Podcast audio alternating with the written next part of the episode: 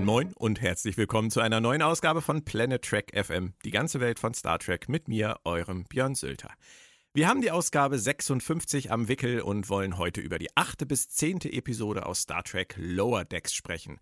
Damit schließen wir die erste Staffel dieser Serie dann auch ab. Und ab nächste Woche geht's direkt weiter. Wöchentlich mit Star Trek Discovery und der dritten Staffel, denn die ist heute gestartet. Woo! Ja, ich höre schon, meine Gäste halten sich zurück. Nein, ich, bin, äh, ich, bin, ich bin so beeindruckt, wie du aus dir rausgehst. Also das wollte ich mal genießen. Ja, also ich, ich dachte, da käme ja. noch was. Ich war gerade auch so, vielleicht hätte ich auch mehr Koffein zu mir nehmen sollen heute Morgen. Das war die Autorin und Übersetzerin Claudia Kern. Hallo Claudia. Hallo. Hi Björn. Und das andere war äh, mein Copilot Moritz Wohlfahrt alias Damok auf dem Ozean oder Ach, auf der Triple. Triple oder auch Tobi das Tag. Aber dazu kommen wir später. Hallo Moritz. Schön, dass ihr da seid. Ähm, weißt du, dass mein bester Aufwärmen, Freund Tobi heißt? Dein bester Freund heißt wirklich Tobi? Ja. Ah, sehr schön. Ich heiße aber gar nicht Tobi. Irgendwas stimmt hier nicht. Wir kommen zum Aufwärmen äh, zu einer Newsrunde, ihr Lieben. Und zwar eine News, die mich ähm, im ersten Moment, ja, ich habe sie wahrgenommen, ich habe sie zur Kenntnis genommen. Ähm, Im zweiten Moment war es wie ein, ein, ein Donnerschlag für mich. Ich muss euch das, glaube ich, erklären. Alex Kurtzman sagte, wir sind dabei, Content in Sachen Star Trek vorzubereiten bis 2027. Und ich dachte so, okay, das ist ein schöner, langfristiger Plan. Und dann dachte ich, 2027, da werde ich 50? Und dann war ich doch uh. etwas geschockt, weil es klang so nah. Versteht ihr mich? 2027 dachte so, oh cool, die nächsten Jahre haben wir ein bisschen Star Trek-mäßig was zu tun. Und dann, da werde ich 50. Nicht schön. Wie geht's euch damit? Ist das ich werde da nicht 50. Nein, das weiß ich. Du wirst. Ich werde auch nicht 50. da wird Claudia erst 17 oder so. 17 Jahre Höchstens, also geistig könntest du schon richtig nee, liegen. beides nicht. Okay.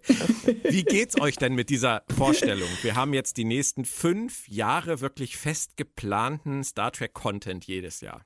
Wieso denn fünf? Um, Moment, es sind doch sieben Jahre 2027. Ja, ich wollte nämlich gerade, was rechtest du da? Es ist Willkommen schön, im Jahr 2022. Es sind sogar noch sieben Jahre bis zu meinem 50. Geburtstag. Ihr habt recht. Wie komme ich auf 2022? Welche Überraschung. ich ja gar nicht so. Ahnung. Aber du hast einfach mal vorgespult. Kann ich verstehen. Fünf, sieben, ach. Ich habe immer noch keine Antwort von euch bekommen. Ist euch das aufgefallen? Wie es uns damit geht? Ja. Ähm, Claudia, du zuerst. Nee, okay. du zuerst. Ähm, zwiespältig. Na, erstmal natürlich, ja, geil. Star Trek Amas. Aber äh, so ganz ohne Rückbesinnung auf das, was uns da die letzten drei Jahre um die Ohren geflogen ist, geht's halt doch nicht. ich sag mal so, macht es, aber macht es besser. Bitte. Ein bisschen. Dann könnt ihr mir gerne auch noch 17 Jahre geben. Aber. Dann werde ich 60. Deswegen. deswegen. ah. Okay. Claudia? Ja, ich sehe es ganz genauso. Ich finde es toll natürlich, sieben weitere Jahre Star Trek. Ähm, ich hoffe nur, dass äh, sie sich nicht allzu sehr festlegen, dass sie eben auch in der Lage sind, noch den Kurs zu ändern, wenn sie merken, dass sie in eine Sackgasse reinsteuern. Und ähm, nicht sich dann sklavisch an das halten, was jetzt festgelegt mhm. wird. Das wäre problematisch, weil, wie Moritz gerade schon sagte, es gibt sicherlich Dinge, die wir da in den letzten drei Jahren gesehen und miterlebt haben, die verbesserungswürdig wären. Und ähm, diese Möglichkeit sollten sie sich nicht versperren. Wobei, dazu muss man natürlich sagen, jetzt versuche ich mal positiv zu sein, mit Star Trek Strange New Worlds haben sie eine Serie angekündigt, die prinzipiell das ist, was äh, Fans sich nicht nur inhaltlich gewünscht haben, nämlich eine schlichtere Abenteuershow mit einer äh, Problem of the Week Geschichte und vor allem mit einer Crew, die in Discovery ja ziemlich gut angekommen ist. Also ich würde sagen, aus da äußerlichen Faktoren, aus schauspielerischen Faktoren und in einer abgenudelten Zeit hoch 10, die spielt keine Rolle, Moritz. Spielt keine Rolle. Sie können schöne Folgen der Woche machen. Die Zeit ist doch letztendlich wurscht. Ich will damit Nein, nur sagen, nicht. Doch, finde ich auch. Also da bin ich Danke, bei dir, Claudia. Björn. Und das zweite ist, bei Discovery, ohne dass wir jetzt auf die erste Folge der dritten Staffel eingehen, das tun wir erst nächste Woche, ähm, haben sie ja auch nach der zweiten Staffel eine Kurskorrektur vorgenommen, Claudia. Weil, so wie du das gerade gesagt hast, sie haben sich letztendlich bei Discovery von dem befreit, was äh, vielleicht vorher für einige Leute nicht so gut funktioniert hat und machen jetzt was anderes. Ob es gut wird, werden wir sehen. Aber sie machen auf jeden Fall was anderes. Und ähm, dann muss aber auch die also Hinleitung sie, ähm, stimmen und äh, na, ja, die Hinleitung ist schon und, verkackt. Ähm, ja, die haben sie total verkackt. Das ist aber ähm, sie machen äh, also sie sind so ein bisschen wie Leute, die glauben, wenn sie auswandern, wird alles besser, aber sie sind immer noch dieselben Leute, auch wenn sie jetzt in einem anderen Land sind und haben ihre Probleme einfach mitgenommen und leben jetzt in einem anderen Land aus. Verstehst du, was ja, aber ich ist meine? es nicht zum Beispiel so, dass das, äh, wenn man nach Kalifornien geht und es wird da nicht besser, dass es nirgendwo besser wird? Habe ich mal irgendwo gehört. Absolut, nee, das, nee, das ist das ist das nicht New York. If you can, if you can make it here.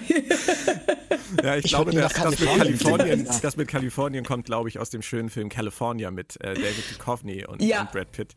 Ähm, ja, ich, ich, liebe ja genau, Kalifornien, von daher muss ich das, das glauben. Aber ich weiß, was du meinst. Äh, das, das könnte ja, das Problem das ist, werden. Und das ist ja, und das ist so ein bisschen, ähm, ich will jetzt auch nicht zu sehr unken. Ähm, äh, lass uns nächste Woche über Discovery reden und ähm, was da gut gelaufen ist und was nicht so gut gelaufen ist. Also ich hoffe auch, dass sie noch die Kurve kriegen und dass es die tolle Serie wird, die wir uns alle von Anfang an erhofft haben. Im Moment äh, bin ich allerdings richtig gespannt auf Strange New Worlds. Oh, das dauert ja noch eine Weile. Und ähm, was das Thema. Ist gar nicht mal so. Naja. Ja. Nächstes Jahr, oder? Sag, sagen wir mal ein gutes Jahr. Ah, halt nicht. Ja, warten wir es mal ab. Sie haben ja noch nicht mal angefangen zu drehen. Also wir sollten ihnen, glaube ich, schon bis Herbst 2021 mindestens Zeit geben. je nachdem, wie sich Corona entwickelt.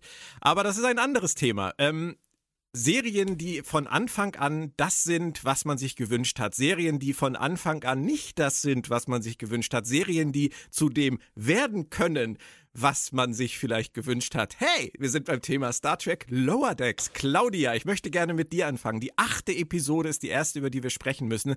Veritas heißt sie. Wahrheit. Und kann ich es so formulieren? Für Leute wie mich, die so ein ganz kleines bisschen unterbeheimat sind im Oberstübchen, ist das die Folge, bei der sie mit der Brechstange ihre Serienwelt erklären und sagen, Leute, passt doch endlich mal auf. Nichts, was hier passiert, ist wirklich glaubwürdig, vor allem nicht das, was diese vier Hansel erzählen. Ja, es ist absolut großartig und ähm, klar, ich habe natürlich schon ein bisschen abgefeiert, als du mir auf WhatsApp geschrieben hast, ähm, wow, du hattest recht, du hattest absolut recht. Und ich so, und ich hatte die Folge noch gar nicht gesehen. Ich war so, womit? Und dann lief die, äh, habe ich die Folge dann abends gesehen und war so, ja, hm, hm so läuft's. Und ähm, Bäumlers Rede. Bäumlers Rede bringt alles so perfekt auf den Punkt. Es ist ja eine Rede, die sich gar nicht mal an die, ähm, äh, an die Personen in der Serie richtet. Die richtet sich ja an uns. Richtig. Magst du die kurz sagt, was dazu erzählen für die Leute, die es vielleicht noch nicht gesehen haben, was er da genau von sich gibt? Oder was er so. Also, ähm, äh, Bäumler sagt im, sagt im Grunde genommen einfach nur, ähm, äh, wir sind nicht wichtig genug. Wir in den Lower Decks, wir sind nicht wichtig genug, alles zu erfahren. Die, äh, und wir wissen nicht immer, was auf dem Schiff vorgeht. Und selbst die ähm, Kommandooffiziere wissen nicht immer, was sie tun und was auf dem Schiff vorgeht. Hat dann eine sehr schöne ähm, Flashback-Sequenz mit Dingen, die e-, eben absolut schief gegangen sind, wo die äh, Commanding Officers bei waren. Und er sagt so, das ist aber wir alle tun unser Bestes. Mhm. Und das ist das, was zählt. Und dass ja. wir versuchen es. Wir sind äh, Forscher, wir sind Entdecker.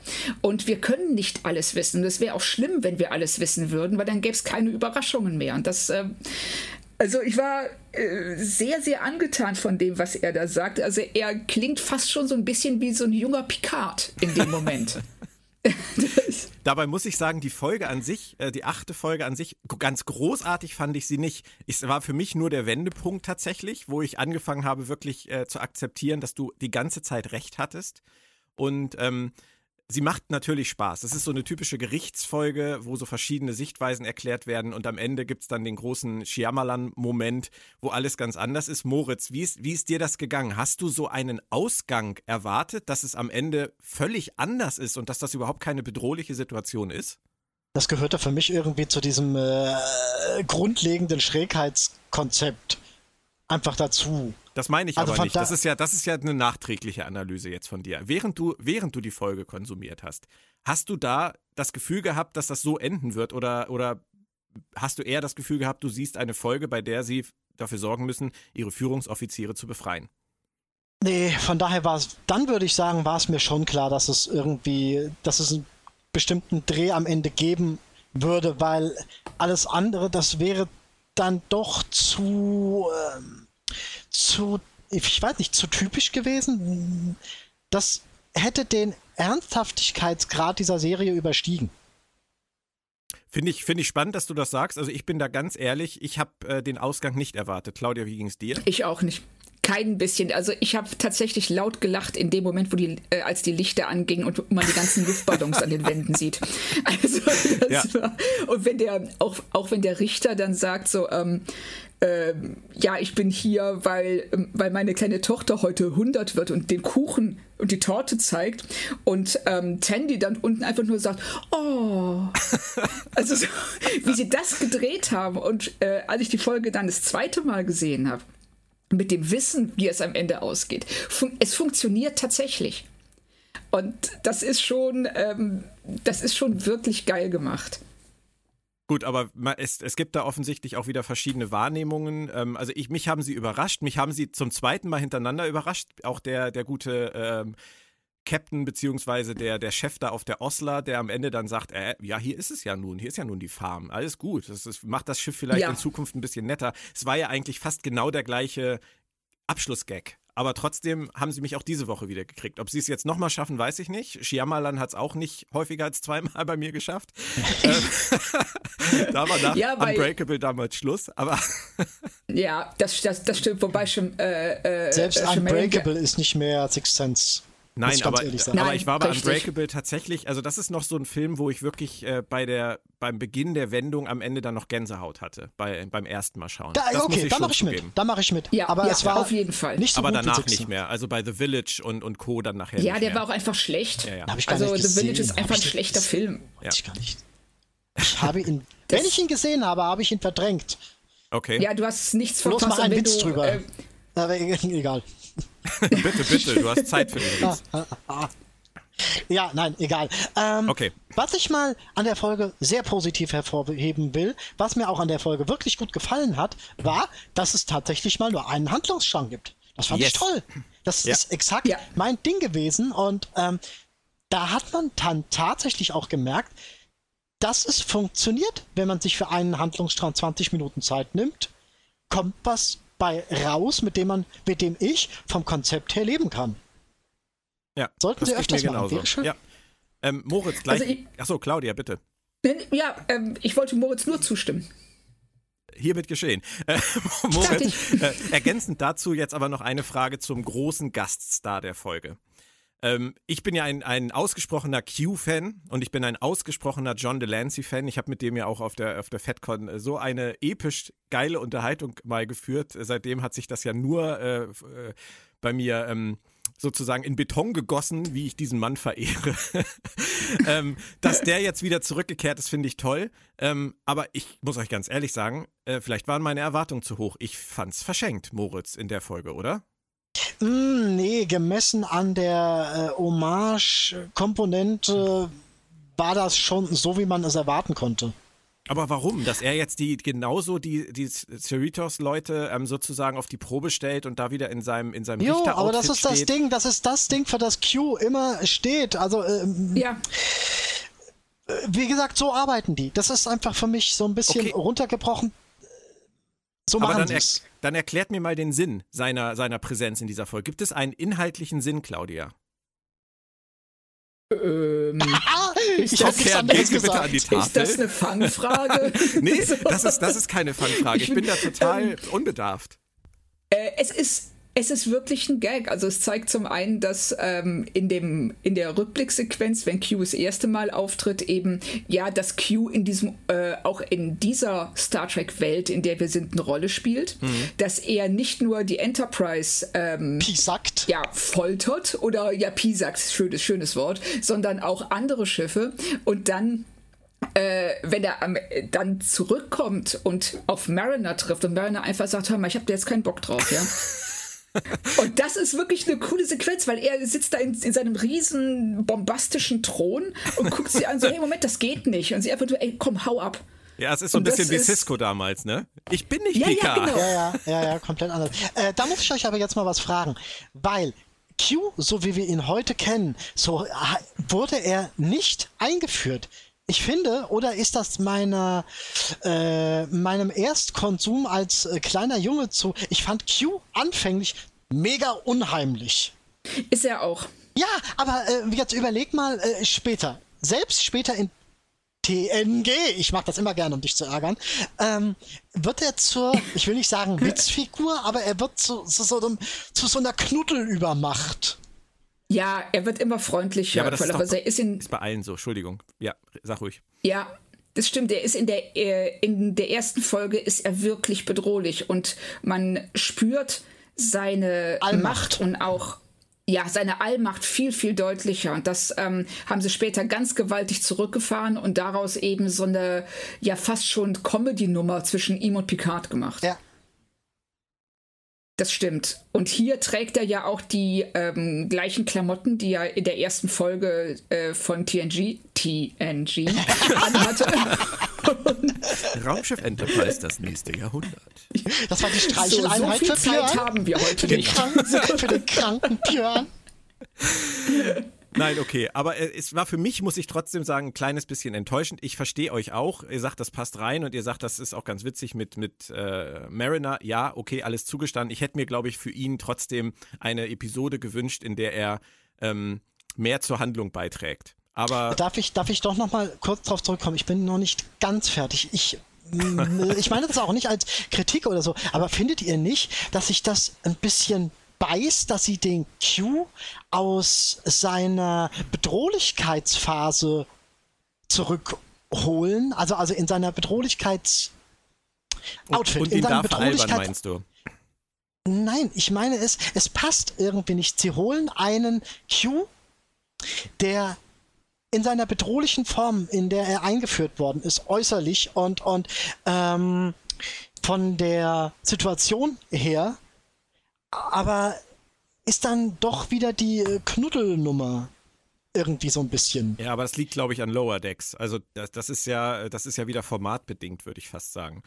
Ähm, ich verstehe, was ich du meinst. Nicht. Es ist ein bisschen das, ein Widerspruch. Ja, richtig, das äh, finde ich auch, weil er ist definitiv eher der Q, wie wir ihn aus der sag mal, fünften, sechsten Staffel TNG genau. kennen, als der Q aus der ersten. In der fünften gibt es übrigens keine Q-Folge, oder? Äh, äh, ist das eine Fangfrage? Weiß ich, aber ich glaube, in ein, nein, nein, nein, anders, anders. In einer Staffel, in einer Staffel gibt es keine Q-Folge. In einer Staffel gibt äh, es keine Q-Folge. Moritz, bist mal, du dir wirklich sicher, dass das so ist? Weil wenn das nicht so ist, dann müssten wir jetzt tatsächlich äh, die Strafmaske rausholen. Und nein, ich versuche keine Zeit zu schinden. Das ist überhaupt nicht der Fall. ich gucke überhaupt nicht bei Wikipedia nach. Ähm, also oh, ich gut, glaube, Moritz, ähm, du hast äh, recht. Also ich glaube das auch. Und äh, das heißt, wir ersparen dir die Aale nochmal. Ja, zwischen, zwischen äh, Q Pit und True Q war tatsächlich eine Q-freie Staffel. Und dass ich das relativ stolperfrei hingekriegt habe, ist schön. Warte mal, ja. ist das die fünfte? Die Dann? fünfte ist die ohne, ohne ja. Q. Ja, oh, wow. Oh, wow. Cool. Yeah. Ja, ja. ja.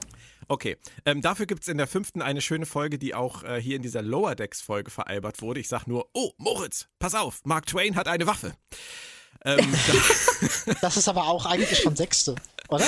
Fünfte, sechste. Das ist sechste. Das ist der Cliff. Fünfte, ja, genau, ist ja, der ja. Übergang. Aber äh, noch besser fand ich diesen großartigen Satz: Tascha, pass auf, der Müllsack ist hinter dir.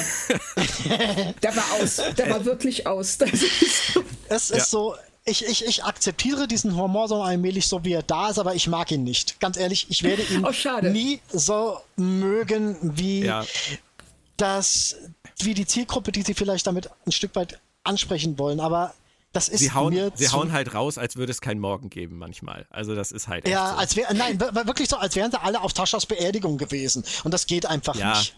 Oder, oder halt genauso Ja. das mit, mit Dr. Crusher, ob sie wohl wusste, dass der Geist in der Lampe da äh, Ja, äh, ja, bla bla ja. bla. Es- es ne? ist- das ist Das- jeder weiß, jeder Ach, das- weiß da genau Bescheid und ähm, Rutherford macht den Uhura-Tanz aus Star Trek 5 und ähm, Was aber auch schon eine schöne, ein schöner Moment ja, war. natürlich, klar. Also, Aber sie hauen halt wirklich das- raus. Also Die Momente an sich klar, sind ja auch irgendwo schön. Das mit dem Müllsack ist wirklich göttlich. Aber, aber es- Ist- das mit dem und äh, das hier, dass er den Riesenspock aus der ähm, Zeichentrickserie, die Folge, ich glaube, das ist die Infinite Vulcan, die dann auch noch von Walter Koenig geschrieben worden ist und dass sie die erwähnen und ähm, wirklich mit am, mit am schönsten fand ich diesen Moment, wenn äh, Dr. Tana auf das falsche Schiff kommt. genau.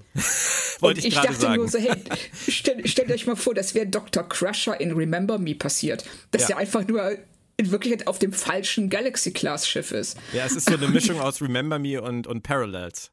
Ja, ja, ist- genau. Ja, das ist ziemlich geil. Also fand ich auch. Das, aber das ist halt, äh, manchmal funktioniert es halt besser äh, als zu anderen Gelegenheiten und ich bin, daran halte ich auch fest, Claudia, auch wenn ich relativ spät geschnallt habe, was vor sich geht, finde ich schon, dass das Niveau über die Staffel eine ganze Ecke angezogen hat. Ähm, Auf jeden Fall.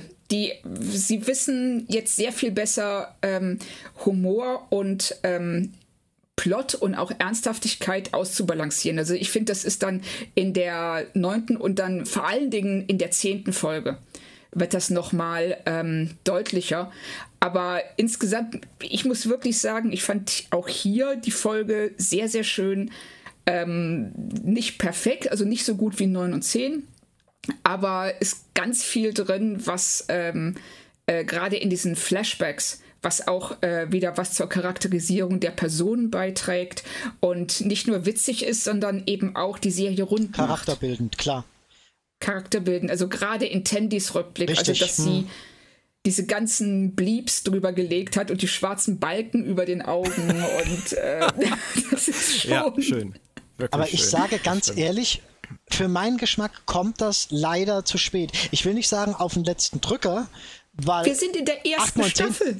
Ja, Wohlfahrt. aber das macht man. Bitte. Nein, nein, nein, nein, nein, nein, nein, nein. Wenn ihr eine Serie als äh, das Beste, äh, was, was Star Trek seit Deep Space Nine hervorgebracht hat, Wer bezeichnen hat denn sowas gesagt? Hallo, ich hier. Nee, es war eigentlich, eigentlich war es der Humberg, aber ähm, Ich, aber ich wiederhole das jetzt auch. Es ist in jedem Fall äh, die beste erste Staffel, die eine Star Trek-Serie seit langer, langer Zeit hatte. Nee, da bin ich leider, im, da bist du im Alpha und ich bin im Delta-Quadrant. Das ist okay. ja, Vielleicht ich, sogar in ich stehe Parallelen. ich steh, ich steh noch ein bisschen zwischen den Welten, aber ich tendiere tatsächlich inzwischen da auch eher zu Claudia. Ähm, also mir fehlt am Anfang der Staffel ein bisschen was. Ähm, wenn ich jetzt so mal drauf gucke, würde ich sagen, ähm, 50 Prozent der Folgen fand ich äh, wirklich gut und die anderen 50 Prozent ähm, waren für mich eher so mittel. Und ähm, das ist für eine erste Staffel, finde ich, völlig okay. Völlig okay und äh, wahrscheinlich vom, von der Quote her besser als das, was äh, Enterprise, Discovery, Voyager und vielleicht auch sogar Deep Space Nine geschafft haben zuletzt. Also TNGE. Also von Ja, daher, Ja, ja, ja, das war ich ich- wollte nämlich gerade, also. Das gut. war aber das ganz ist bitter. Halt, Also, Ja, das ist aber- super schwer zu aber vergleichen. das ist, ich, Aber ist das da, ich finde den Vergleich leicht unfair. Du kannst doch nicht, du kannst doch nicht eine Staffel Tue ich vom ja nicht, sag ich ja. Spieldauer Es ist schwer an zu vergleichen. Teil- das ja, ja, ist- es ist super schwer. Wieso? Also entweder ist es gut oder ist es nicht gut. Ist doch egal, Äh. welches, äh, welches äh, Format sie hat. Ja, äh, Claudia, das ist, das ist richtig. Aber ähm, das, genauso ist es halt schwierig, äh, einen, einen Roman mit 600 Seiten mit einer Novelle von 100 Seiten zu vergleichen und zu sagen, die Novelle ist, ist große Kunst und der Roman ist Kack, weil das was ist einfach ein völlig anderes Format. Die Herangehensweise ist anders, die Nee, Figuren also- werden anders ausgearbeitet, die, das Plotting Ja, ist völlig das- anders. Und das ist einfach super schwer zu Äh, vergleichen. Es geht ein Stück weit gar auch nicht. um die Arbeit, die in sowas rein, die Menge an Arbeit, die in sowas reingeflossen ist. Ja, aber wenn ich ganz viel schlechte Arbeit leiste, dann macht es das Ergebnis nicht besser, nur weil ich da echt reingeklotzt habe. Wenn ich es nicht kann, dann kann ich es nicht. Äh, es ist aber schwerer, etwas zu können, wenn du es über äh, neun Monate, äh, 26 Episoden mal 45 Minuten machen musst. Das ist ein ganz anderes Pensum.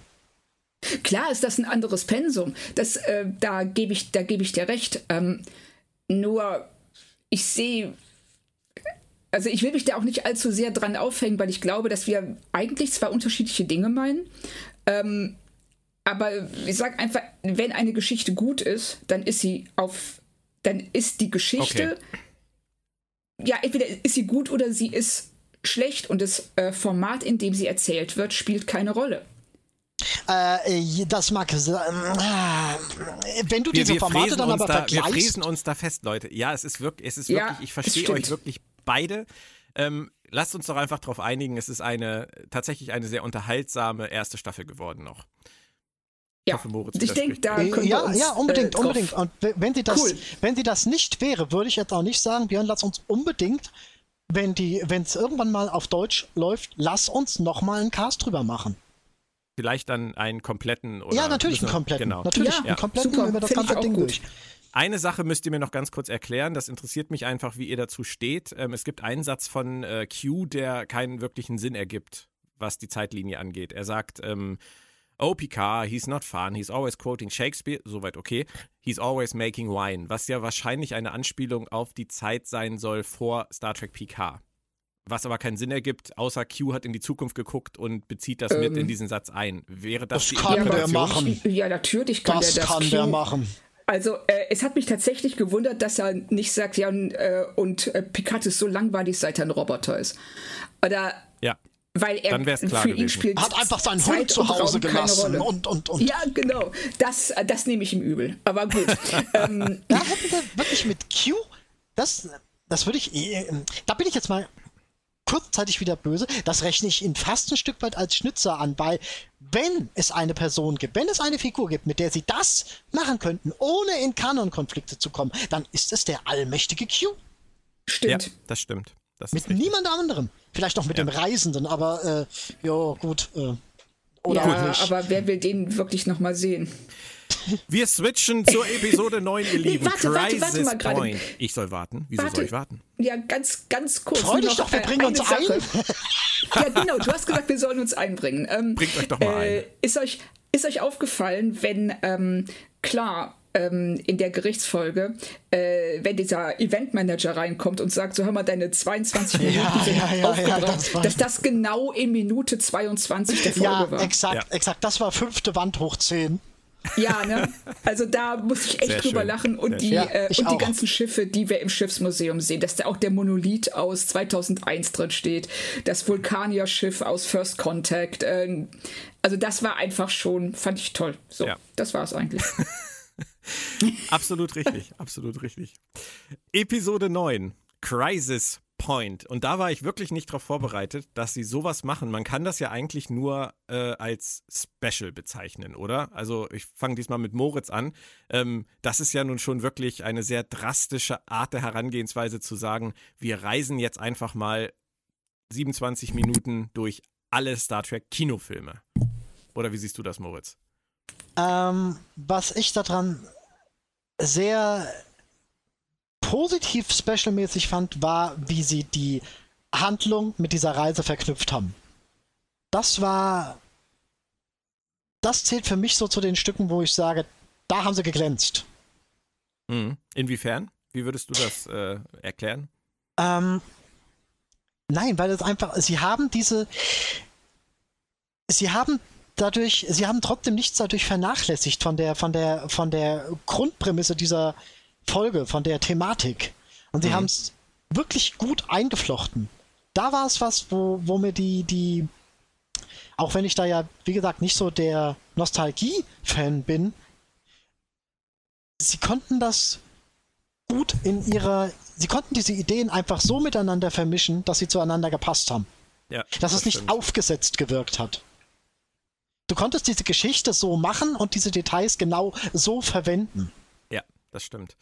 Ähm, rein von, ja. der, von der visuellen Geschichte, Claudia, es ist, also ich finde es ja schon mega geil, wie es direkt anfängt mit dieser, mit dieser äh, Intro-Sequenz, wo ihnen da die, die Credits um die Ohren fliegen und sie ständig ja. den Namen ausweichen müssen. Aber auch das Widescreen-Format und die, die Lens-Flares und die, die Bildartefakte. Ich meine, und das, der ja. Score, der sich auf einmal verändert, der auf einmal von einem Serienscore zu einem Kinoscore wird und du hörst es auch sofort. Also, oder dass die, die ganzen, die Waffen werden größer, die Effekte werden größer. Das ist, ich finde das unfassbar, wie die diesen Übergang gemacht haben, oder? Ja, es war derartig liebevoll und das ähm, und ähm, Detail ähm, besessen und aber auf der anderen Seite genau das, was Moritz sagt. Ähm, sie haben nie das große Ganze aus, dem, aus den Augen verloren. Also klar, das ist zum einen eine totale Liebeserklärung an James Horner und ähm, es ist auf der anderen Seite eben dieser unendlich lange Flug rund um die Cerritos aus ähm, Star Trek, der Film und ähm, dass Mariner wenn sie das Drehbuch schreibt, wenn man da kurz anhält, dann sieht man, dass sie da schon so ein paar Szenen vorwegnimmt, die wir später im Film sehen. Zum Beispiel, dass sie die äh, und dass sie die Waffe von Shax als ähm, irgendwie another special movie budget weapon beschreibt und solche Dinge. Also es ist total, ähm, es ist einfach wirklich äh, ja, es ist, es ist toll gemacht und es ist dieses, dieses Epische kommt tatsächlich auch als Zeichentrick hervorragend rüber. Ja, das hätte ich halt nie für möglich gehalten, dass man das schaffen kann, ähm, dass die Serie wirklich auf einmal diesen, diesen Quantensprung vollführt. Ich, ich äh, fühlte mich wirklich erinnert an den Übergang von ähm, natürlich der Classic-Serie zum ersten Kinofilm. Das ist ja visuell überhaupt nicht zu vergleichen gewesen, aber auch bei TNG war es ja so. Wenn man sich mal anguckt zwischen All Good Things und ähm, Generations, was sie da, was David Carson da visuell aus der Serie gemacht hat. Man mag zu dieser, ja. man mag zu dieser äh, schummerigen Ausleuchtung der Brücke ja stehen, wie man will. Ich bin da ja auch nie ein großer Fan von gewesen. Aber es war mhm. halt sofort spürbar, du bist nicht mehr auf dem heimischen Fernsehschirm, sondern du bist jetzt im Kino und es ist jetzt eine Kinoreihe. Und dass das in, in Animated-Format möglich ist, also ich fand's, ich fand's wirklich spektakulär, muss ich ja. wirklich sagen. Ja, Fand ich, fand ich auch. Und solche, ähm, dass jetzt zum, dass jetzt zum Beispiel auch, äh, fällt mir jetzt gerade ein, in dieser Jetski-Sequenz auf dem See, dass die alle so, ein, so einen ganz kleinen ähm, Rahmen um sich drumherum haben, als ob das eine schlechte ja, ja, Greenscreen-Sequenz ja, genau. wäre. Und sowas. Das ist, äh, es ist einfach großartig. Und wie gesagt, sie lassen zu keinem Zeitpunkt ihre, ihre eigentliche Geschichte äh, äh, im Hintergrund stehen. Sie benutzen es nicht, sie flechten es hier richtig ein. Und das machen sie da schön.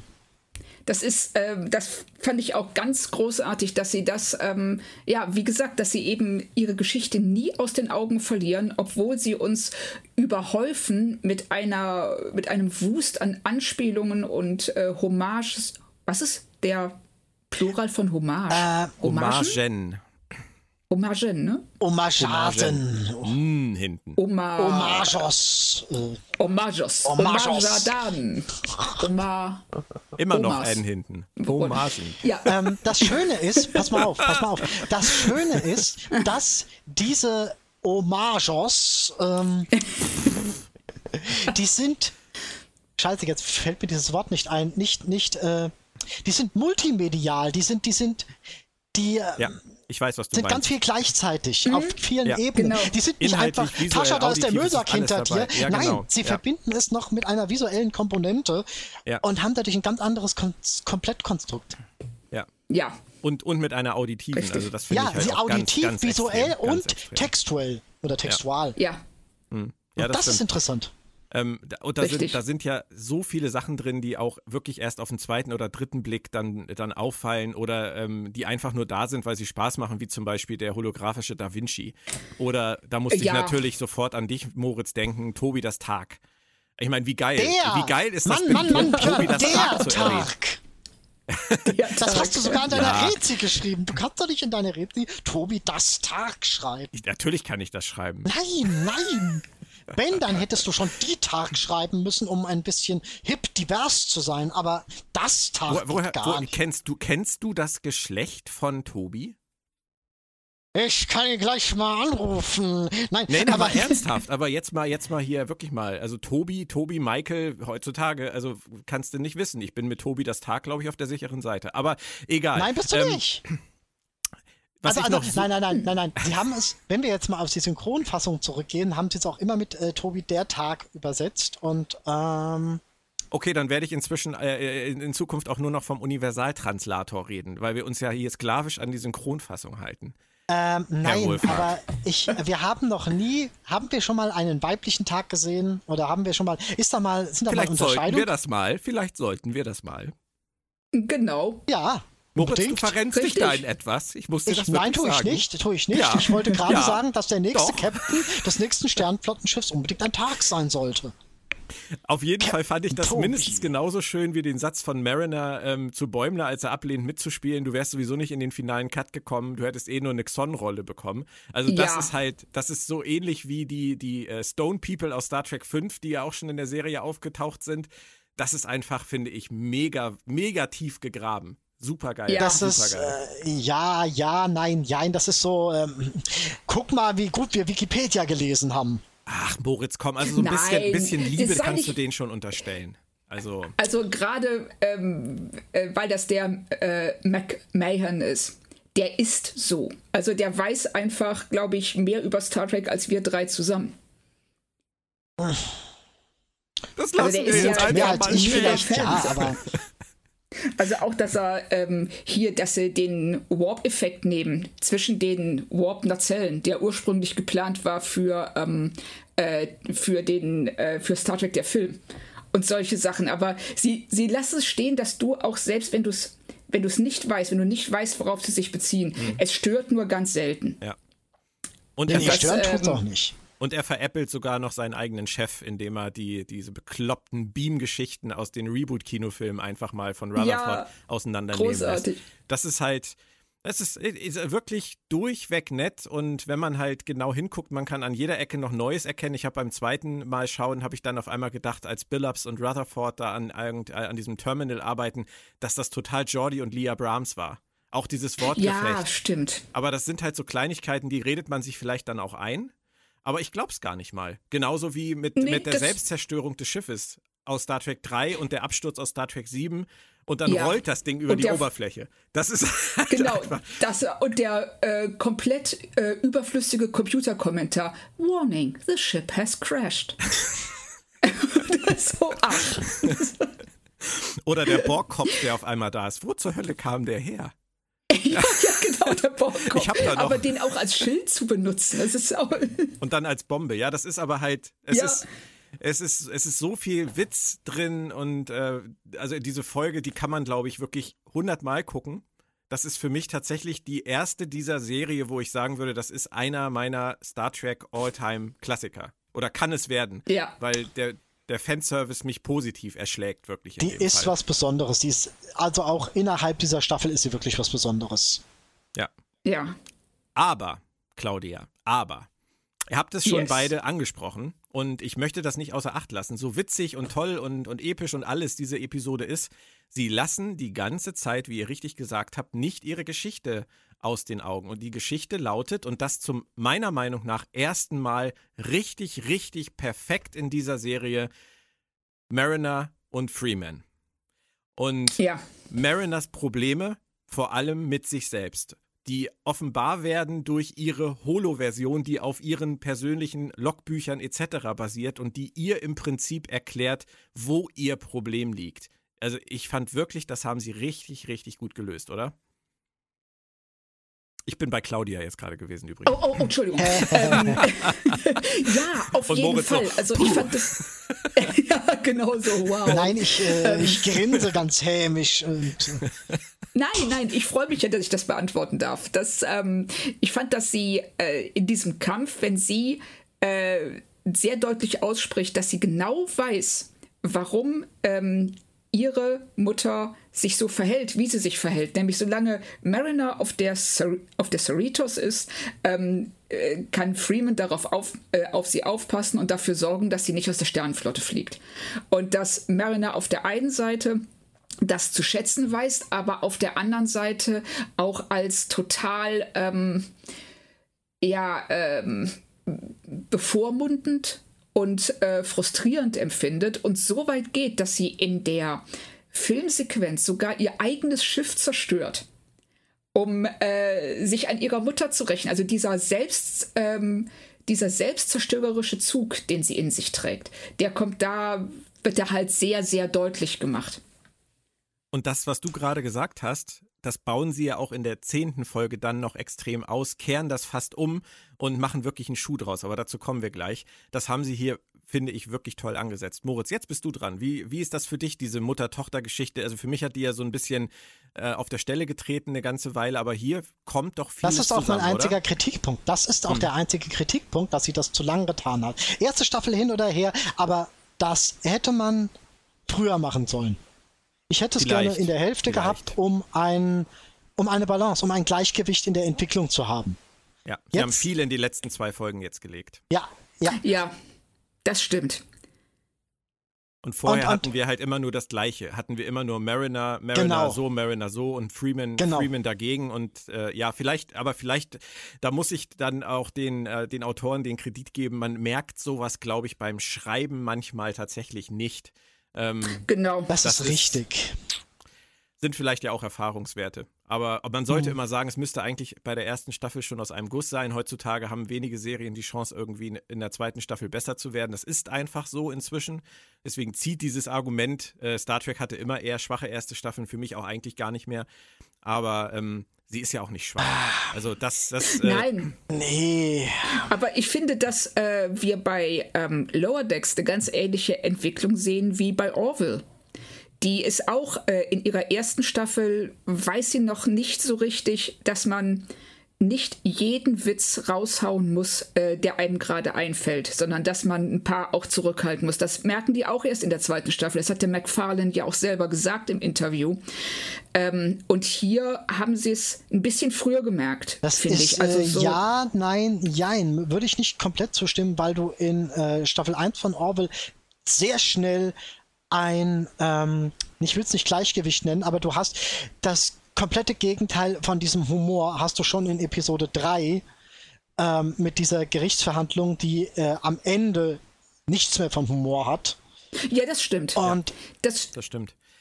Bei Orwell ist, finde ich, eigentlich die erste Folge so eine kleine Anomalie, Claudia. Die erste Folge haut wirklich, also wenn du die, die heute nochmal anguckst, die haut ja wirklich im Sekundentakt ein, einen, Ja. einen Quatsch raus. Das ist, also, äh, das hätte man ja auch keine ganze Serie ertragen. Nee, Und- aber das Nein, machen das Piloten. Das machen Piloten. Hast du eine Ja, Ahnung? Hast du eine Ahnung, wie viele Piloten sich komplett anders anfühlen als das, was danach kommt? Deswegen, Ja, ja. Es, ist, Ja. es ist ganz schlimm. Es gibt Piloten, die liebe ich. Und danach kommt die zweite Episode und ich denke mir, äh, was war denn das jetzt? Ja, ja. ja, ja, das stimmt schon. Das stimmt schon. Das, das, äh, einen ähnlichen Effekt hatte ich übrigens auch bei äh, Star Trek PK. Ich fand ja die erste Folge von Star Oh, Trek ja, PK ja, fand ich ja, ja, wirklich ja. episch. Da war ich ja Ja, wirklich gepackt Ja. Ende. Und ja. da hat man auch Richtig. einen leichten Bruch. Äh, vielleicht auch keinen leichten, aber man hat auf jeden Fall einen Bruch nach der, Der Bruch ersten war da. Folge gemerkt. Der war auf jeden Fall auch da. Auch da haben sie in die erste wirklich alles reingelegt, als wäre es der Film des Jahres. Ja, Und richtig. dann kam halt Business as usual. Muss man vielleicht dann äh, einfach mal mitleben. Also bei Lower Decks sehe ich es auf jeden Fall noch anders. Sie haben ein bisschen länger gebraucht, aber die Balance haben sie gefunden. Also definitiv in den letzten drei Folgen. Die achte Folge, hast du Moritz schon gesagt, ist ein Handlungsstrang. Das hat, finde ich, der Folge sehr gut getan. Und jetzt in der neunten und zehnten, der, der Stil ist einfach komplett anders. Dieses, was ich in den ersten Folgen so kritisiert habe, dass mir das so auf den Keks geht.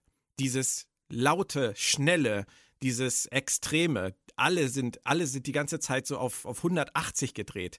Das finde ich jetzt in den letzten Folgen gar nicht mehr. Oder es ist Gewöhnungseffekt. Kann das auch sein, Claudia? Ah, es ist schon noch. Also man gewöhnt sich, ähm, ich fand es ja von Anfang an nicht schlimm.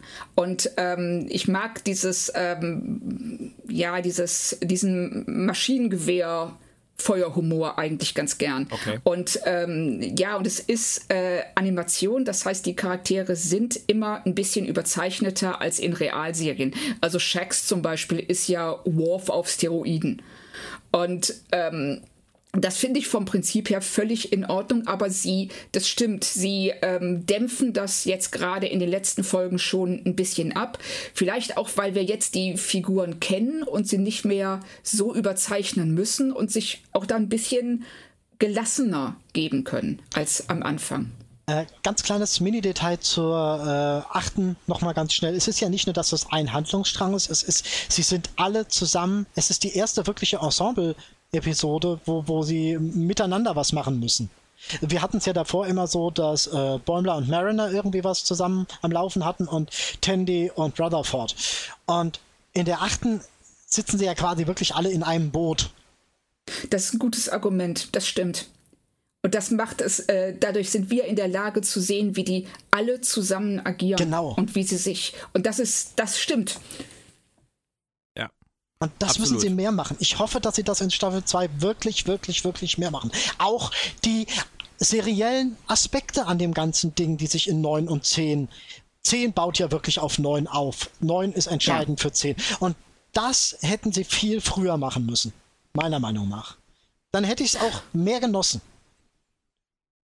Hm, Ich weiß nicht, also da. Ich war eigentlich mit, ähm, mit diesen abgeschlossenen Geschichten ganz zufrieden. Ich liebe abgeschlossene Geschichten, so aber nicht, wenn sie seriell 20 war. Minuten lang sind. Dann sind sie mir zu kurz. Also keine Kurzgeschichten. Nein, absolut nicht. absolut nicht. Okidoki. Lasst uns zur letzten Folge der Staffel kommen. Die zehnte Folge und die heißt No Small Parts. Und für mich, äh, obwohl ich die neunte wirklich toll finde, ähm, würde ich sagen, rein im Kontext von Star Trek Lower Decks setzt die zehnte noch einen drauf. Ich würde die neunte für mich als Star Trek-Folge tatsächlich ähm, höher gewichten, weil ich sie einfach absolut perfekt finde als, als Star Trek-Episode, aber für Lower Decks halte ich tatsächlich die zehnte noch für wichtiger. Ähm, ich liebe. Weil die zehnte halt, weil die zehnte halt nicht in der äh, Vergangenheit gräbt.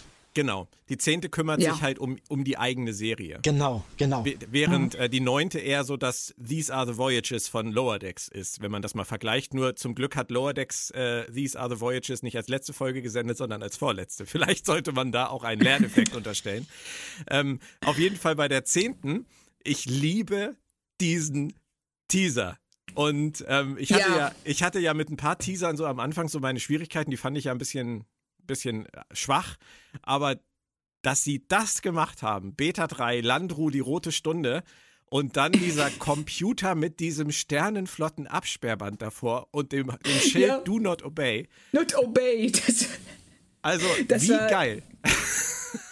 großartig. Das ähm, hat mir auch super gut gefallen. Also wenn sie da reinkommen und eben äh, dann auch später die äh, Unterhaltung zwischen, ist es zwischen Ransom und Freeman, wenn sie sagen so, ja, die Enterprise, die äh, so wir ja ja genau richtig, darauf wollte ich hinaus. Jetzt habe ich es, dass du da erstmal das ähm, das äh, in dem Tricorder ein Bild von äh, Kirk und Spock aus Spurk. der ähm, Zeichentrickserie. Kirk, Spurk, Spurk. Wenn Kirk und Spock ein Kind kriegen, heißt das Spurk. Spurk, Cock und genau. Spurk. Cock und Spurk. Oh, jetzt sind wir aber in Slash-Gebiet Die vorgedrängt. Anwaltskanzlei Cock und Spurk. Cock und Spurk. und, und, das, ähm, und das Ransom dann sagt so, ja, ich nenne das die TOS-Ära nach äh, those, These Ja, Old these old Scientists. Moritz kann da nur müde drüber lächeln, aber ich bin schon sehr gespannt, wie sie das in der deutschen Fassung übersetzen werden, Claudia. Ja, hab Du ich bist mir ja, aber auch Claudia, du sofort bist ja. Übersetzerin. Äh, was würdest du denn da machen, wenn du beauftragt werden würdest, damit diesen Gag zu übersetzen? äh, kündigen? Kapitulieren. Niemals aufgeben. Niemals kapitulieren. Genau. ähm, oh, Das ist echt schwer, ne? Also ich hatte, ich habe auch schon überlegt, aber es ist, eigentlich können sie es nur komplett sich was Neues ausdenken. Ja, Und das auch. es Ja, gibt, ich mein, es was gibt halt im Deutschen denn- nichts, was du für TOS als, als, als Alternative nehmen kannst. ja, ich wollte gerade sagen, es gibt diese Abkürzung hier auf Deutsch gar nicht. Wir sagen ja, wir reden ja nie Ach von doch, die klassische Serie, TOS. oder? ja, äh, also es wird nicht übersetzt. Ähm, nee. Toss ist Toss. Ja, die Originalserie. DOS. Ja, vielleicht geht, geht vielleicht. DOS. Ne, ist, DOS. Aber egal, Claudia, du hast das eben so gesagt. Die das, ist in Moritz, das ist in Moritz Lachanfall leider untergegangen. Ich möchte das aber doch nochmal hervorheben, dass sie die gezeichneten Kirk und Spock aus der Original-Animationsserie ja. auf ihrem Pad zeigen. Das hat mich erstens total an Star Trek Beyond erinnert und das Castfoto aus dem Kinofilm äh, der Originalcrew, das sich Spock vom Reboot anguckt, das fand ich ja auch mega episch. Und das sehe ich ja. hier halt genauso. Und es passt vor allem. Ich finde wirklich, es passt. Es total. hat überhaupt nicht gestört. Nein, also es passt total und es war, ähm, es fügt sich so gut ein, auch ähm, äh, in diese Landru-Geschichte und in den Zeichenstil von ähm, Lower Decks und auch in den Humor von Lower Decks. Also hat mir sehr, sehr gut gefallen. Ja. Allerdings schlägt das Ganze dann relativ schnell um, weil äh, Mariner wieder ihr eigenes Ding äh, macht auf dem, Plan auf dem Planeten, auf der Oberfläche und ähm, die ganze Brückencrew zuhört, wie Bäumler ihr sagt, ich weiß, dass Captain Freeman deine Mutter ist. Das heißt, diese Bombe platzt dann sofort und äh, entwickelt sich ja auch auf dem Schiff zu einer veritablen Bombe, würde ich sagen, oder Moritz? Ja, durchaus, ja, natürlich. Klar. Find, findest du das denn, äh, findest du es denn angemessen, äh, wie sie damit umgegangen sind? Ich meine, es drehen ja wirklich alle durch. Checks, Billups, äh, Ransom. Ja, ähm, angemessen, nicht angemessen. Ich, ich, komische Frage das musste einfach so. Ich, ich würde das gar nicht groß hinterfragen wollen. Und die, äh, das Schiff ist ja sowieso das hinterletzte der Flotte. Da können die ruhig alle ein bisschen abdrehen, aufdrehen, überdrehen. Machen sie ja dauernd. Also das ist jetzt nicht so, dass, dass sie da irgendwie eine neue Facette aufgebrochen hätten. Ich finde es halt so nett, dass sie äh, auf Dr. Crusher und Wesley anspielen, bei denen das ja nie ein Problem dargestellt hat. Offensichtlich. nie. Wesley hat ja auch nie, nie eine Sonderbehandlung erhalten. Nein, nein, niemals. Niemals, nein. Er das, durfte sogar also auf dem Captain's Chair sitzen. Ich erinnere mich. Richtig. Aber also ich fand es ähm, ein bisschen. Ähm, also ich fand es schade, dass wirklich alle so durchdrehen. Mhm. Ich, also da hätte Darauf ich mir tatsächlich ich hinaus, ein bisschen Claudia. mehr Nuance. Ja, das dachte ich mir schon. ähm, da hätte ich mir tatsächlich ein bisschen mehr äh, Facetten gewünscht dass sie ähm, zeigen, dass nicht alle Speichellecker sind. Mhm. Ja, das, das war mir halt auch drüber, zu, zu sehr drüber. Ra ja. Ransoms ja, Unsicherheit war noch ganz witzig so am Anfang, aber dann halt so, dass alle so Pralinen und Blumen reichen, das war so irgendwie. Ja, es war zu viel, vor allen Dingen, weil es auch von ähm, Personen kommt, bei denen es nicht nachvollziehbar ist. Also mein persönlicher Liebling Shax zum Beispiel. Warum sollte der das tun? Der hat nichts davon. Zu dem passt und, das null. Ähm, ja. Nein. Und auch, wie heißt der hier, der Chef von äh, Rutherford? Bill Bill, ähm, Blee, irgendwas mit Bill Lups. Bill Lups. Billups? Ja. Billups, genau, richtig. Dass der, das, äh, also wobei ich es da schön fand, dass Mariner tatsächlich darauf reagiert und sagt so, hör mal, der wusste gestern nicht mal meinen Namen, der ja. hat mich, äh, der hat mich Jen genannt. Ja. Und jetzt, und heute bringt er mir Kekse vorbei. Das war, das, ja, das war als Witz okay. Ich fand, ich weiß nur nicht, ob es auf die Person bezogen so gut funktioniert hat. Welchen Dialog ich halt infantil drüber fand, war das von wegen, äh, ja, mach mich, äh, making me hard und bla bla bla. Und da dachte ich mir, jo, da habt ihr jetzt mal euren Karlauer gefunden und, und das fand ich ein bisschen. Äh, das war das, was ich dann schon an Orwell nicht mehr so großartig fand. Ja, ich verstehe, was du meinst. Das ist mit. Äh, ich verstehe es auch. Bei Orwell gab es auch so einige Sprüche, besonders von. Ähm, äh, man sollte solche Sätze nicht anfangen, wenn man die Namen nicht auf der Pfanne hat. Das ist ja, ich weiß, ich weiß aber, wen du meinst. Du meinst den Malloy, ähm, Gordon Malloy. G Gordon, genau, ja, genau. Gordon genau, hat immer mal so, so One-Liner dabei, wo ich dann so denke, oh, oh ich hab's mir heute Morgen mal so richtig gemacht und dann war ich voll entspannt. Ja, ah, danke, oder, danke, ja, vielen genau. Dank. Ja, genau. Aber gut, okay, das sei Ihnen gestattet. Ähm, es gibt da ja noch zwei, äh, zwei Nebenhandlungen, bevor das so richtig zur Sache geht, äh, bei denen man erst nicht weiß, was man davon halten soll. Die erste hat was mit einem Exocomp zu tun, nämlich äh, dem lieben oder der lieben Peanut Hamper. Ähm, das fand ich ja super schön, dass die nochmal wieder äh, eine, ja. eine, eine Erwähnung finden. Eine Weiterführung, eine Weiterführung, eine Weiterführung sogar. Ja. Das war das richtige Wort, ja. Das macht genau, doch Spaß, das, oder? Achso, Entschuldigung, Claudia. nee, nee, nein, nein, nein. Äh, geh, äh, mach ruhig weiter. So macht's doch dann Spaß, Moritz, oder? Ja, wenn, wenn sie es wirklich einbeziehen und auch was draus machen. Ja, richtig. Aber das passiert ja dann auch erst später in der Folge.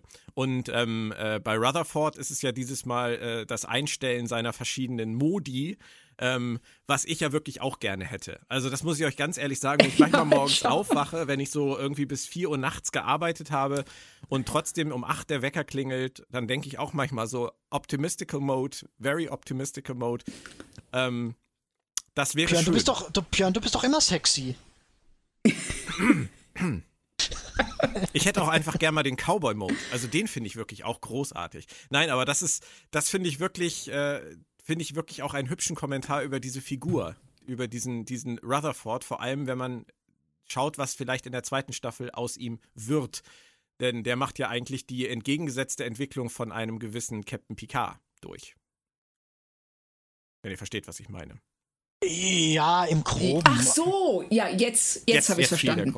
Okay. Ja, das hat ein bisschen gedauert. Das, ja. ähm, me, me not smart. ja, ich bin schon bei den Packlets ja, ja. im Kopf. Ja, also, da sollten wir jetzt auch hingehen, denn die sind ja die große Bedrohung. Und was ich toll finde an den Packlets in dieser Folge ist, dass sie mit einer Klassikfolge mit Landru und den Packlets aus einer TNG-Folge diese, diese Mischung hingekriegt haben.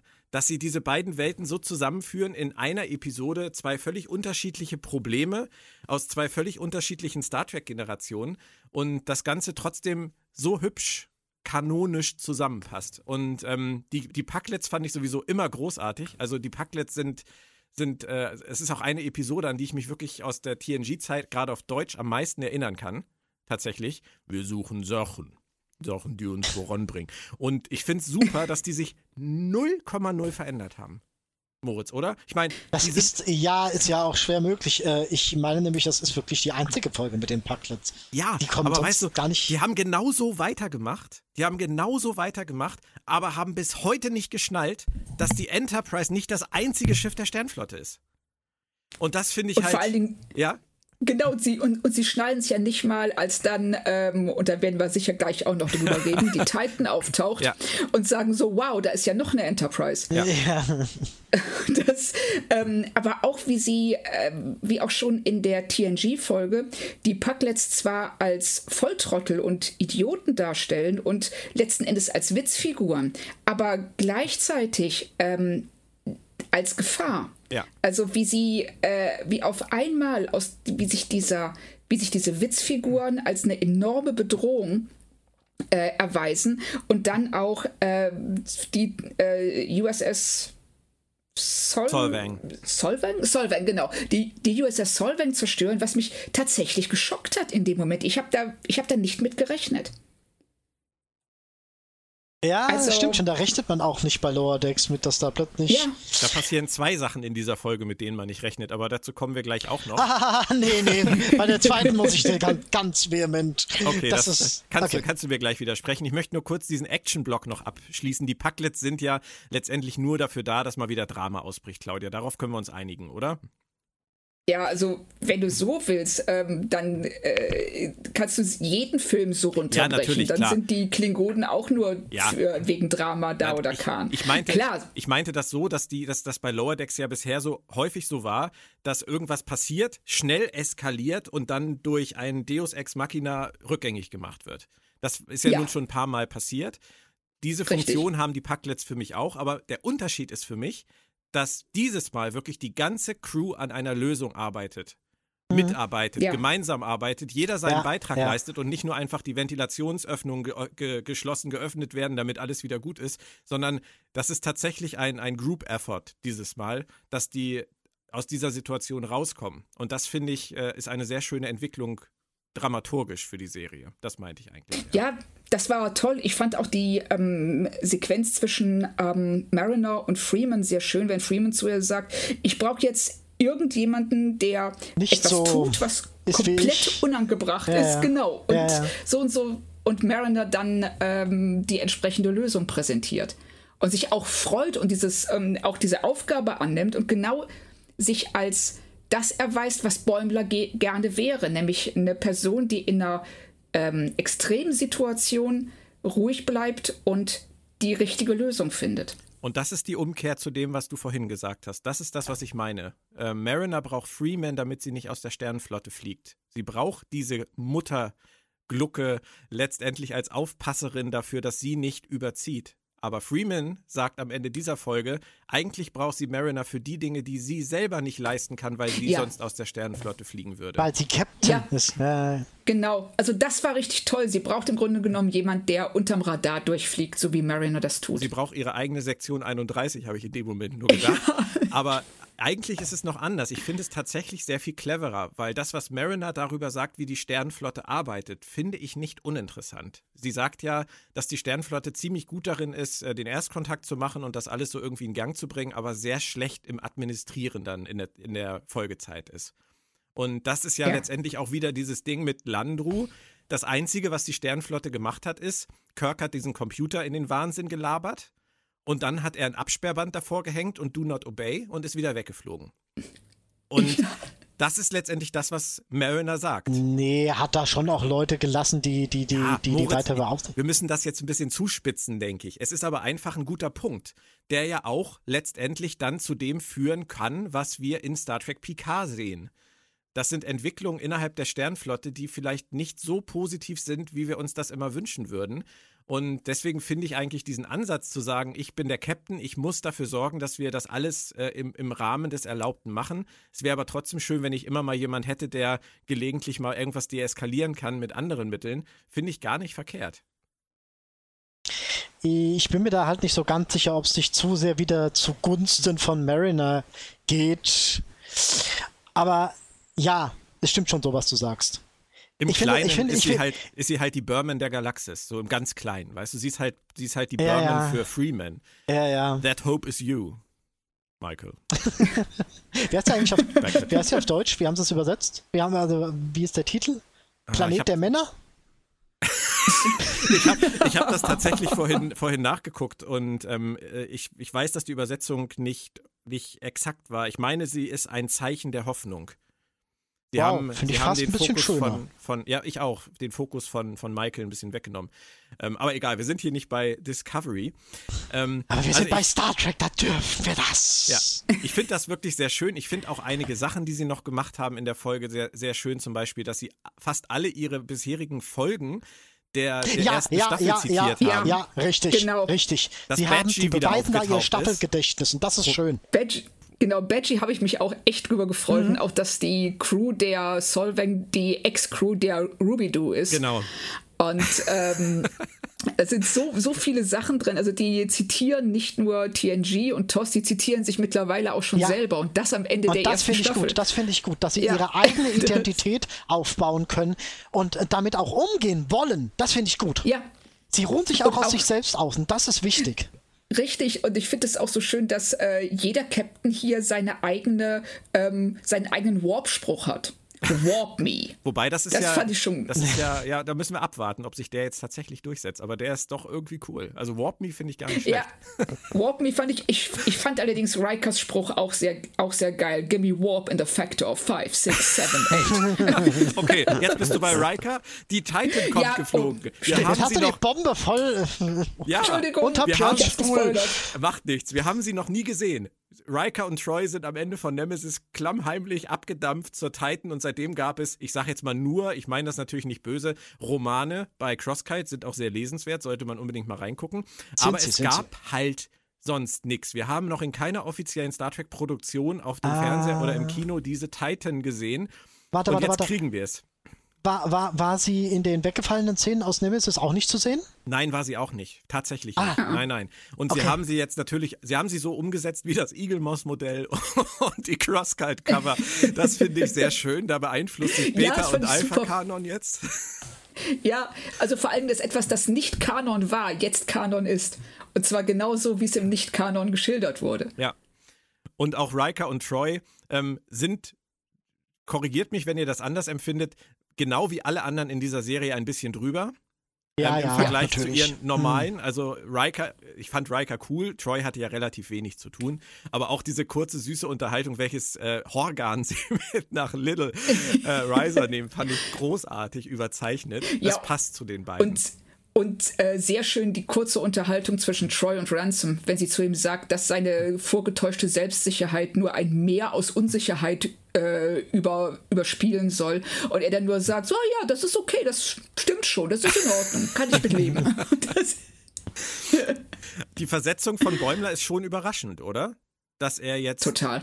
dass er jetzt offensichtlich in der zweiten Staffel zu Beginn zumindest äh, auf der Titan Dienst tun wird, Moritz. Hast, du- hattest du sowas kommen sehen? Nein, nein, definitiv nicht. Und das ist einer der Mega-Pluspunkte, die ich dieser Serie im Nachhinein gebe. Sie fängt an, sich was zu trauen. In ihrem Genrebereich. Fängt, äh, der, der, der, der ja quasi aus ähm, dem Reset-Button besteht, so ein Stück weit. Äh, und dem Stagnationsfeld, in dem die sich immer bewegen. Hier machen sie was und das finde ich toll. Das finde ich richtig toll. Die trauen sich ja auch was, Claudia, dass sie Shax töten, oder? Definitiv. Ja, das hat, äh, also das hat mir echt wehgetan. Das, äh, ich fand, ich fand Shax toll. Sie bringen ihn, wie ich finde, auf die bestmögliche Weise um. Ähm, aber ich habe damit auch überhaupt nicht gerechnet. Das waren wirklich diese drei Dinge oder vier Dinge, die mich total überrascht haben. Die äh, Zerstörung der Solvang, Shax Tod, das Auftauchen der Titan und die äh, Versetzung von Bäumler. Das waren alles, und das in 20 Minuten oder 22 Minuten. Da, Sogar ein Ja. bisschen mehr, Das- glaube Ja, ich. irre. Stimmt, richtig. Sie waren, glaube ich, 28 oder Ja. so lang dieses Mal. ein Ne? bisschen mehr länger. Ähm, Shax, Und, äh, mach du erst fertig. ja, also Shax war eben eine, äh, ja, so eine War-Figur, ähm, aber auch äh, ist unheimlich liebevoll gezeichnet und ganz, ganz tolles Voice-Acting, fand ich. Ja, definitiv. Moritz, du siehst das ein bisschen anders? Nee, äh, also äh, ja, ja, auf jeden Fall, weil das war für mich äh, so ein subtiles Tascha-Ja-Ding. Sicherheitsoffizier, erste Staffel, weg damit. Echt? Also du hast es kommen sehen? Du Ja. hast damit gerechnet, dass sie ihn umbringen? Nicht, nicht direkt gerechnet, aber als es dann soweit war, dachte ich mir, haha, ja, TNG lässt grüßen. Ich fand, also ich fand's, ich fand's sehr überraschend und mutig und ich bin sehr gespannt, was sie da jetzt auf dieser Position in der zweiten Staffel machen. Ähm, ausscheidende Sicherheitsoffiziere hatten wir ja auch in Orville, deswegen ähm, auch eine schöne Parallele. gehen. Hallo, wenn wer für die Sicherheit zuständig ist, dann ist der selbst nicht mehr sicher. Also das Nein, ist ja, das ist so, das ist so. Und ich glaube, Dinge. sie werden den, den Sprecher, den Fred Tedeschior, spricht er sich so aus, den werden sie bestimmt noch einsetzen. Der Ja. hat ja auch auf der Osler den, den Boss da gesprochen und ich glaube, der wird uns erhalten bleiben in irgendeiner Form. Aber ähm, gut, gucken wir, wohin Das es geht. glaube ich auch. Ähm, noch äh, eine Sache. Freeman sagt ja ähm, nach Shaqs Tod, sie weiß nicht, wie sie den ersetzen soll. Und da frage ich mich, ob die, ähm, der Rückblick von Tandy aus der achten Folge noch eine Rolle spielen wird, in dem sie ja anscheinend entweder wirklich oder ähm, nur äh, erfunden diese ganzen Sicherheits- diese ganzen Wachen ausschaltet mit irgendwelchen Martial Arts ähm, Sequenzen. Und es bleibt ja bis zum Ende offen, ob das jetzt real war oder nicht. Ja. Äh, macht Rutherford aber auch an einer Stelle, wo er äh, sich in den höheren Ja, Kommando... genau. Aber, Aber er das hat ja sein Implantat Ja, ja, aber nicht das mehr. können die. Ich, äh, also jetzt spontan würde ich sagen, das können die nicht machen, weil es, äh, die können nicht ihre Charaktere aus dem Lower Deck ins Upper Deck holen, weil Ja, es ist, es ist ein bisschen ein Problem. Sie machen natürlich auch an ihrem Konzept jetzt was. Da hast du recht, Moritz. Ähm, sie machen Bäumler jetzt im Prinzip von einem Lower Deck zum Upper Deck, wie du sagst, und werden Mhm. das vielleicht rückgängig machen. Also rückgängig machen äh, müssen. natürlich machen die es rückgängig. Ja. Wir werden das erleben. Ja, denke ich auch. Wir haben- aber wir werden es. Auch Worf sehen, hat mal ja. den Dienst Genau. quittiert und, Wir haben- und Mariner jetzt an der Seite ihrer Mutter, wir haben Bäumler auf der Titan, wir haben Rutherford ohne Implantat mit Amnesie und ähm, wir müssen gucken, wohin die das führen. Auf jeden Fall, ich würde sagen, der Boden ist bereitet. Äh, ich bin froh, dass ich durchgehalten habe, auch wenn ich am Anfang echt skeptisch war. Ich bin froh, dass ich auf Claudia gehört habe. Danke, Claudia. War mir ein Vergnügen. Und ich finde wirklich, ein Satz aus dieser Folge passt perfekt zu meiner Gefühlslage bezüglich Star Trek Lower Decks, nämlich der Satz von äh, Freeman über die Pucklets. The Pucklets are not a joke anymore. Ähm, für mich gilt das für Lower Decks. Diese Serie ist für mich auch kein Witz mehr, sondern ich finde sie wirklich klasse. Kann ich mich, dem kann ich mich nur anschließen und ähm, Rikers Spruch hinzufügen, äh, wenn er auf die Brücke kommt und gerade Enterprise gesehen hat ja. und sagt, it's been a long road ja. for these guys ja, getting from there to here. Worauf ich den ganzen Abend äh, das, äh, die Titelmusik von Enterprise im Kopf hatte. Und das ist nicht schön. Aber es ist ein hübscher Gag und es ist vor allem schön, dass er sich diese Folgen auch nach Jahren immer noch anguckt. Und dazu kann man dann auch wieder sagen, auch ein schöner Gag über Star Trek-Fans, ne? Denn man ja. mag sich diese Sachen halt auch heute noch immer wieder gerne angucken. Und äh, Lower Decks lebt genau dieses Gefühl. Dieses Nostalgiegefühl, ja. für das Moritz manchmal viel zu wenig übrig hat. Leider. Und ihr viel zu viel. Nein. Und wir viel zu viel. Darauf können wir uns einigen. Nein, nein, nein, nein, ganz ehrlich. Ähm, ich bin momentan ähm, gespannter auf Staffel 2, als ich es eigentlich, als ich es jemals gedacht hätte, dass ich es wäre. Weil ich wissen will, was sie jetzt aus dieser, aus dieser Sache machen, wie lange sie diese Sachen durchhalten, ob die diese Sache überhaupt länger durchhalten äh, und wie sich das Ganze jetzt, ob sich Staffel 2 entwickelter und anders anfühlen wird als Staffel 1. Und wenn sie das machen, dann muss ich meine Meinung vielleicht wirklich nachträglich nochmal ein bisschen korrigieren. Das wäre doch schön. Das war so positiv heute, ihr Lieben. Deswegen beenden wir es auch an dieser Stelle. Nächste Woche ähm, wird das ein ganz anderer Schnack. Dann ist es keine Animationsserie mehr. Es ist keine erste Staffel mehr. Es ist eine dritte. Es ist eine Realserie. Und wir gehen mit einer gewissen Haltung daran, geprägt durch die ersten zwei Jahre. Star Trek Discovery ist zurück. Ich bin sehr gespannt darauf. Vielen Dank, äh, Claudia. Vielen Dank, Moritz. Ähm, es war mir ein Vielen Vergnügen. Dank für die es war mir ein Fest. immer wieder. Immer wieder. Und äh, wir freuen uns auf nächste Woche, wenn ihr Lust habt. Und da heißt es dann wieder mal Disco Keep the Drama Coming. Bye bye. Tschüss. Tschu tschu. So, und ich ärgere mich wirklich darüber, dass äh, das mit Landru jetzt kein Revival findet hier bei uns auf Beta 3. Ich habe mir nämlich extra eine neue Sicherung zum Netzwerk gekauft. Ja, genau, richtig.